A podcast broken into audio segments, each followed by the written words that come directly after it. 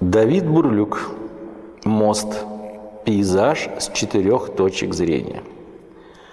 Мы говорили об особом пристрастии футуризма к экспериментам в области оптического восприятия.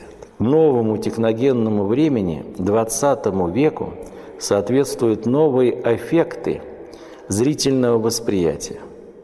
Удачным воплощением этой темы является картина Давида Бурлюка «Мост». Работа эта написана на несколько лет позднее «Лошади молнии» и в визуальном отношении более радикально. Футуристическое переплетается здесь с телесностью самого художника. Известно, что в детстве Бурлюк потерял один глаз. В этом происшествии почти буквально воплощается метафора об особом зрении художников. Действительно, утрата провоцирует к оптической изобретательности. Этой же изобретательности взыскует и новое искусство.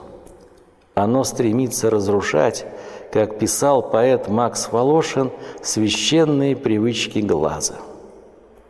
В картине «Мост» как раз и происходит это разрушение. Автор дает небольшую подсказку в альтернативном названии картины «Пейзаж с четырех точек зрения». Эта оптика, принципиально недоступная двуглазому существу, наделенному бинокулярным зрением. Мы не видим с четырех точек зрения.